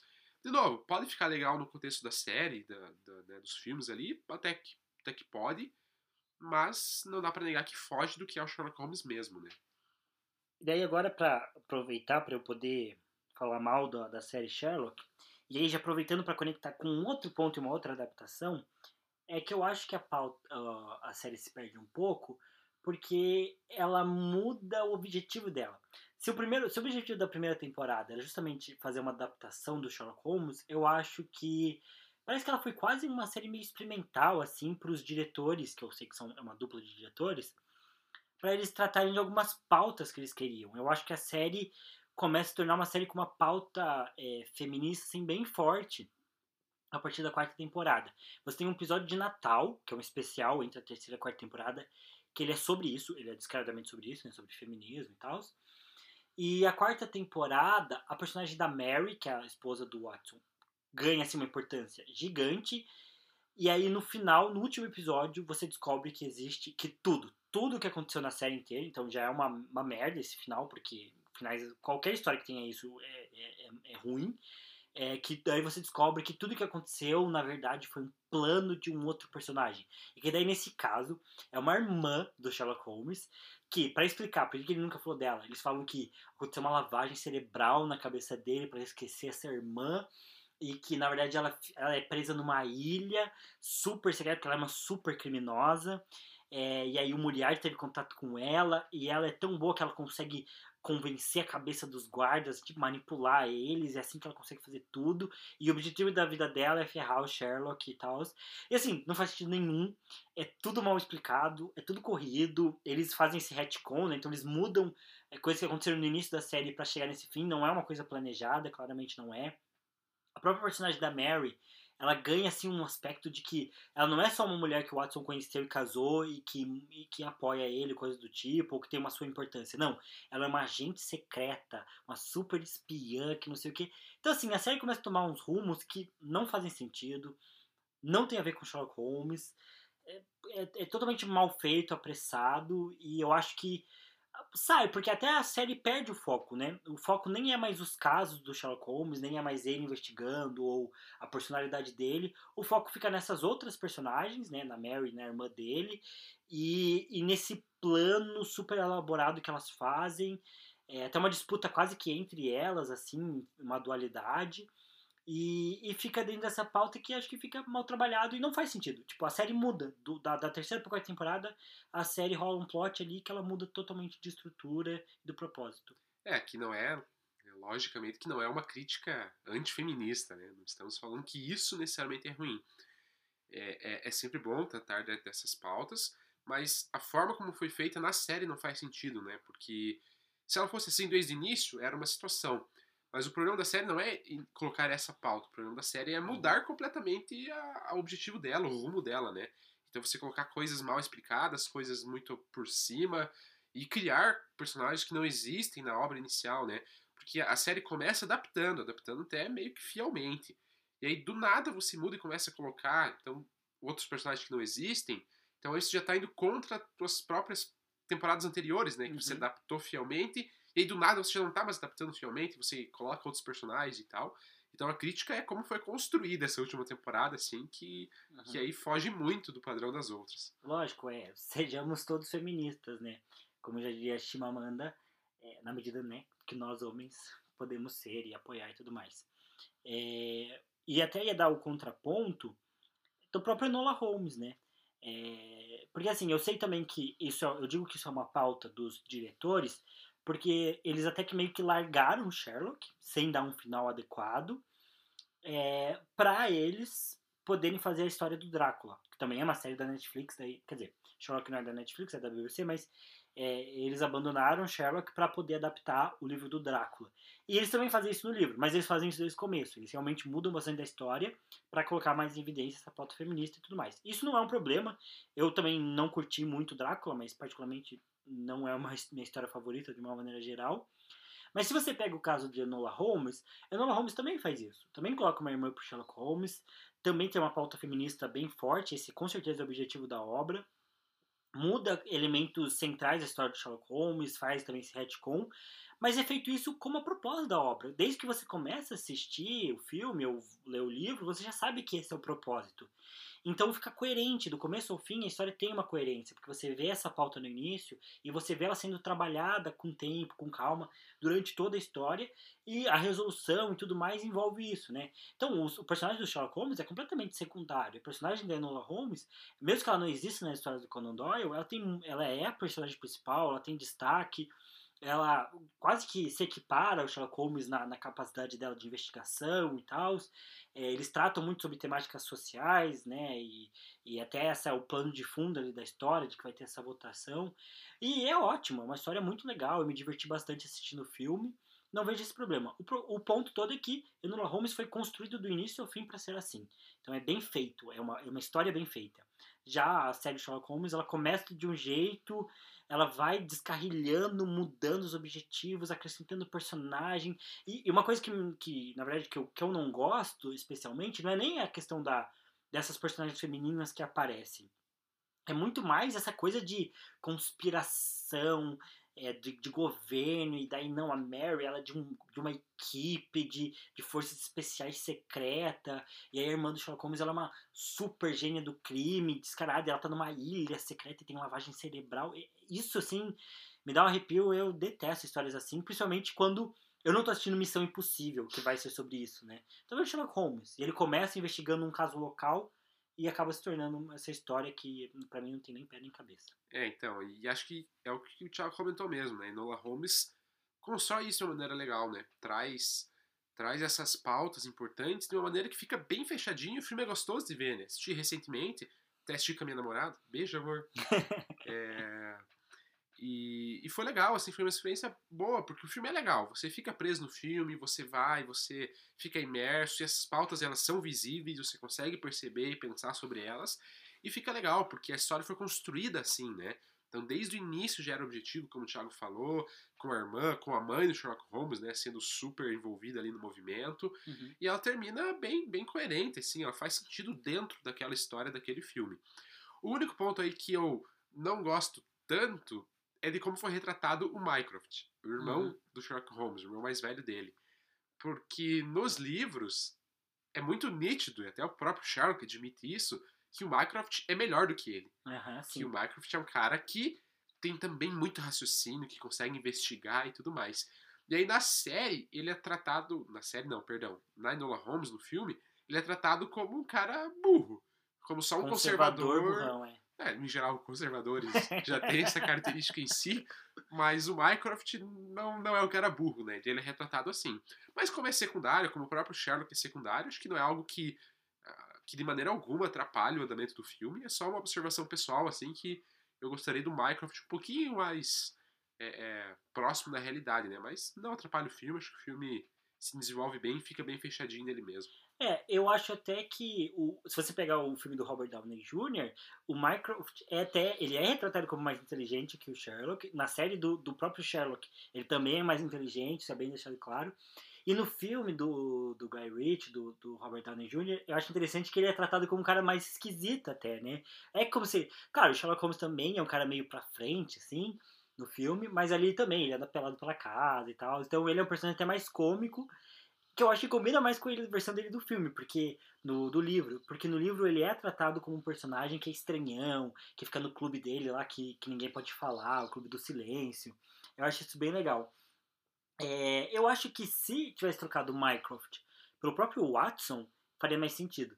Porque o Watson, ele é um personagem que é retratado como mais preconceituoso. Uhum. Até nos livros que eu citei, que não são do Conan Doyle também, mas que é o livro das irregulares da Baker Street, eles também colocam esse ponto de que o, o, os regulares não aparecem muito.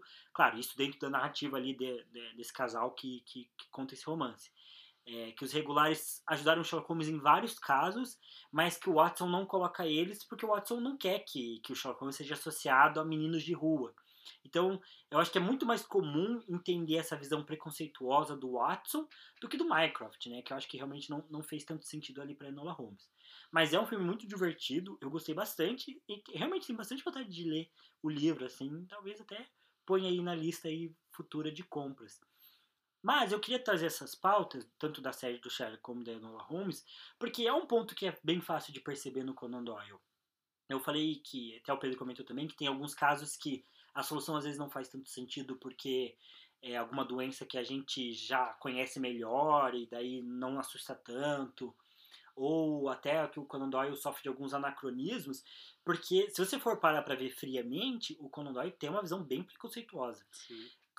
Eu, eu estudei história e tal, então eu, eu entendo, eu tenho essa visão de que é, a gente não pode fazer esse anacronismo de julgar as pessoas do passado pela nossa ótica do presente. Até porque isso dá uma, uma sensação de arrogância, como se a gente fosse muito melhor em tudo. É, mas o Conan Doyle ele tem que ser contextualizado, não passar pano, mas ser contextualizado que ele foi um cara que viveu no principal país do mundo, né, no, na, na, elite do, do, do mundo, é, em 1800 e bolinha. Então, é óbvio que ele sofre da visão da época, né?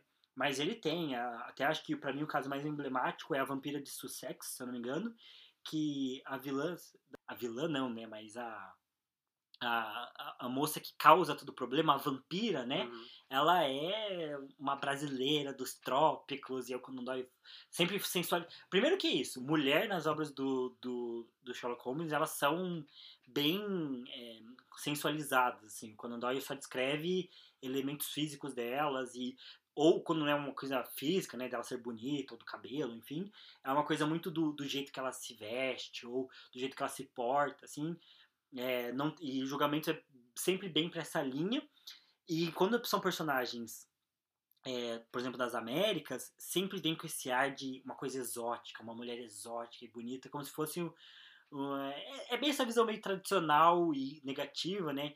Que os gringos têm é, das brasileiras, que sofrem muito, inclusive, quando vão para países estrangeiros estudar e tudo mais, que existe esse, esse machismo de como os brasileiros sejam tarados por sexo e que a brasileira vai querer transar com o cara porque ela é brasileira, né? Então ela tem que fazer isso.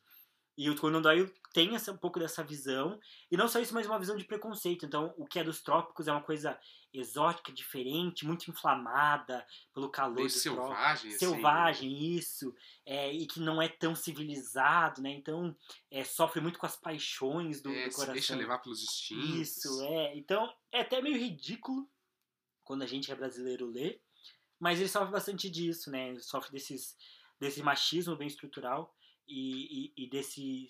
Até. Qual é o nome da palavra? É, xeno, xenofóbico. Ele é xenofóbico também. É, e acho que é muito claro, né? Até dá para reparar como ele descreve homens e como ele descreve mulheres, né? As uhum. características que ele usa são diferentes, né? Então, no homem ele vai falar de algumas coisas talvez mais... É, é, algumas características mais de, de, de elegância, talvez, ou de inteligência, ou de algo assim. E com as, as mulheres ele sempre leva para esse lado mais sensual, assim, né? Então uhum. ele fala de características mais físicas dela, mais, mais, nesse, mais nesse sentido mesmo. É, tem vezes até que ele parece um tarado, assim, descrevendo. É meio engraçado, assim, meio, meio triste também. É, talvez tenha uma personagem ou outra que não sofra disso, talvez a Irene Adler, né, que, que é talvez a personagem feminina mais famosa aí, mas no geral, assim, todas sofrem dessas descrições meio meio sensualizadas, assim, por, por parte do, do Conan Doyle. Como eu falei, ele é, um, ele é um cara já mais velho, né? Quando ele escreve Sherlock Holmes, né? Ali no, no, no final do, do século XIX. É, seria muito revolucionário até, né? Se ele, se ele fosse diferente, considerando a classe social que ele pertencia e tudo É, mais. porque ele já era da elite Uhum. Do país da elite do mundo, né? Sim. Então a Inglaterra já era a elite do mundo e ele fazia parte da elite da Inglaterra, porque ele era médico, porque ele tinha né, lutado na guerra, então ele era escritor, ele era intelectual, então ele já era também membro da elite, né? O que contribui para esse pensamento ruim que ele tem, né? É, até, e não é uma coisa assim da, da América do Sul só, né? Mas eles também têm uma visão meio negativa dos Estados Unidos, assim, também como algo é, que não é tão civilizado contra a própria Inglaterra. E das Índias também eles falam disso. E, e, e, e país que o Watson lutou, né? Tipo o Afeganistão e as guerras que tiveram por lá. É, ele realmente tem uma visão bem, bem preconceituosa, assim, de uma maneira geral. Que eu acho que daí é fácil de perceber isso no Watson, porque muitas vezes reflete a visão do próprio Conan Doyle, né? E eu acho que o Sherlock Holmes não tem tanto disso, porque justamente é um personagem que não demonstra tantas emoções, tanto sentimento, não é, não é tão a vibe do Sherlock, assim, né? Então, acaba que é, esse lado dos, dos, preconceitos, essa visão é, dos trópicos, fica bem centrada na figura do Watson, o que faz ele parecer um carinha meio meio rabugento, bem um velho conservador, famoso velho conservador, que eu acho que ele era mesmo, é, e que causa uma certa estranheza estranheza. E por isso que eu acho que existe esse certo esforço para fazer adaptações de Sherlock Holmes que sejam mais é, progressistas. progressistas, né? Que tragam essas, essas temáticas, essas pautas. É o caso do Elementary, que transforma o Watson numa mulher, e asiática, inclusive. É o caso é, do Enola Holmes, é o caso da Shirley Sherlock. É, mas enfim, eu, eu gosto quando essas coisas são bem feitas, né? Até porque é, por, por várias razões, o personagem do Sherlock, acho que ele é um personagem muito interessante, que tem muita coisa que dá pra aproveitar dele. É um personagem muito querido também. E, e, acho que as histórias dele têm potencial. Sejam histórias novas, como as do Guy Ritchie, ou histórias adaptadas. É, ele tem o potencial e acho que dá para colocar personagens femininas bem interessantes. E é, como a própria Enola Holmes é. é e, e não, às vezes, forçar algo que ali no final da série você vai forçar do nada esse tipo de inserção. Acho que no caso do, do, do Sherlock ficou meio mal feito.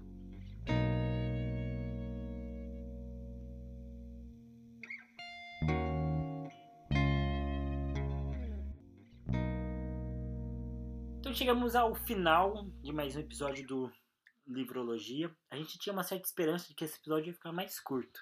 Ledo engano. Ele ficou tão comprido quanto o último. Tem mais alguma coisa para comentar? Cuide da Amazônia, plantem árvores, cuide do Pantanal. E é isso. Isso, essa é a palavra de um bom biólogo para vocês. Eu também não tenho mais nada a acrescentar sobre Conan Doyle. É, no próximo episódio, provavelmente a gente vai trazer alguns outros convidados para também debater uns outros temas. Acho que vai ser bem legal. Duas obras aí bem grandes que a galera gosta bastante. A gente vai, vai trazer os contrapontos aí delas. Polêmica. Polêmica. E a gente também está pensando em começar é, uma série, uma saga, na verdade, né? Analisar aí, separar o último sábado. Último sábado? Eu tô com sábado na cabeça. O, o último podcast do mês, né? Para sempre ser reservado para a gente falar sobre uma série específica, né? E fazer capítulo a capítulo, ou bloco de capítulo por vez. A gente ainda não decidiu sobre qual vai ser. É, mas fica aí já. Já tá plantada a já sementinha. tá plantada a sementinha. É, bom, enfim. é, como sempre, né, as- a arte de capa foi feita pela minha irmã, a Tiffany Magaldi. Algumas das trilhas que vocês ouviram aqui é, foram compostas pelo André Matti. Se vocês quiserem, meu Instagram é t.h.magaldi, se vocês quiserem me encontrar por lá. O Pedro descobriu o seu Instagram, ou ainda não sabe. É Pedro Kotovics. Mas Kotovics é muito difícil de escrever, então vocês podem me procurar pelo Segredo do Thiago. Vocês me acham. Se colocar lá Pedro, provavelmente não sigo muitos Pedros. É, Bom, eu também tenho uma história, né? A Noite das Coroas, que tá no Notepad. Se vocês quiserem ler, é, vocês conseguem procurar, é, porque o link vai estar na descrição desse episódio. É, se tiver algum outro link que a gente tenha comentado, que é um jogo importante, vou colocar também na descrição. E acho que é isso. Acho que foi mais um belo episódio gravado e finalizado. Com sacrifício, siso arrancado, dores. Ah, mas sim. Correu muito tudo bem. drama, muito drama. Mas é isso, espero que vocês tenham gostado. Vejo vocês no próximo episódio. Valeu! Valeu!